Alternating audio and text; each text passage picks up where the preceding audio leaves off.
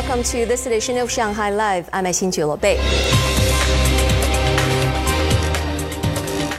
The China Manned Space Agency said the Mengtian lab module has successfully docked with the country's space station early this morning. Yuan Chenyue tells us more. 梦天报告，梦天转最后靠拢。北京明白。Mengtian is the second lab module to dock with the space station's core module known as Tianhe. The rendezvous and docking process took 13 hours and was completed at 4:27 a.m. Due to the precise launch of the Mengtian Lab module into orbit, the rendezvous and docking was carried out according to the 13-hour predetermined schedule with close cooperation among all teams. The whole process was very smooth and successful. The Mengtian Lab module is equipped with 13 standard load cabinets and will mainly be used for microgravity research. Another maneuver is planned at a later date to bring the space station into its final T-shaped form.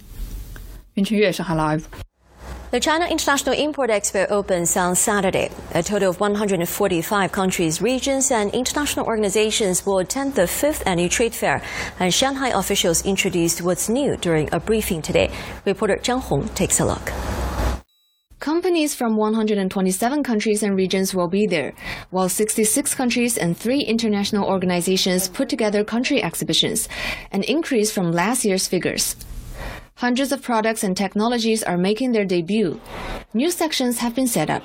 首先，在食品和农产品展区。 The Food and Agricultural Products section has a new area for crop seeds as food security is important. In the Intelligent Industry and Information Technology section, the AI area is new. It features seven application scenarios like offices, classrooms, and restaurants for visitors to try out the latest AI equipment.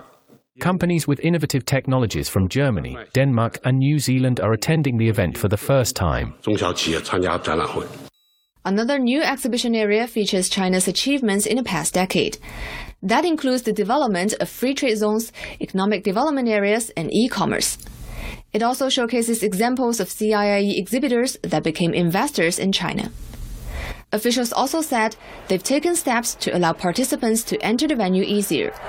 The trade fair is not open to the public. Metro line intervals will be shorter. We have new bus routes and shuttle bus. 2,500 new energy vehicle taxis were assigned to pick up visitors and exhibitors at the venue. 20 temporary parking lots will open with 1,900 spaces. People can go online to reserve a parking space.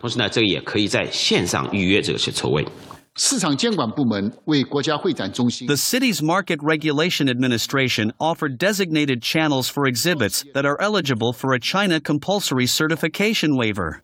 The administration helped companies with the application process. They can get an exemption as soon as they hand in the application, which used to take five workdays. 16 exemption documents have so far been issued for this year's CIIE. Visitors and exhibitors need a negative PCR test result valid within 24 hours to enter the venue. They also need to make sure that they haven't been in prefecture level cities with local COVID 19 infections within the past 10 days before entering. Zhang Hong, Shanghai Live. The Russian Defense Ministry announced yesterday that as the main participant in the Black Sea Grain Initiative, Russia is not withdrawing from the deal. It is merely suspending shipments. Stephen Rancourt has more. Russia has halted traffic along the security corridor in the Black Sea defined by the grain export deal with Ukraine, accusing Kyiv of launching military attacks via the humanitarian route. So we are not saying that we are ending our participation in this deal. No, we are saying that we are suspending. The United Nations Security Council met Monday to discuss the suspension of grain exports through the Black Sea. Ukrainian President Volodymyr Zelensky said that his country would continue implementing the UN program to safely export grain with the UN and Turkey. U.S. President Joe Biden warned that global hunger could increase because of Russia's suspension of grain shipments. However, Putin said that Russia had agreed to the initiative specifically in the interest of the poorest countries, but suggested that hardly any grain reached the nations that needed it most.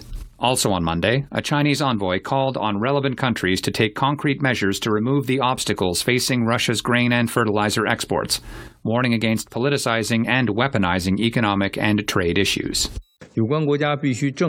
The concerned parties must face up to the issue and eliminate the negative effects imposed on normal international trade by all-encompassing and indiscriminate sanctions.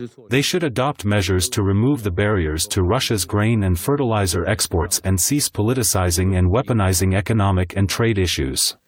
On July 22nd of this year, Russia and Ukraine separately signed a document in Istanbul with Turkey and the United Nations on the export of grain and fertilizer from Ukraine and Russia to ensure a steady flow of supply to global markets amid the Russia Ukraine conflict. On October 29th, Russia announced its decision to immediately and indefinitely suspend its implementation of the Black Sea Grain Initiative. Stephen Rancourt, Shanghai Live.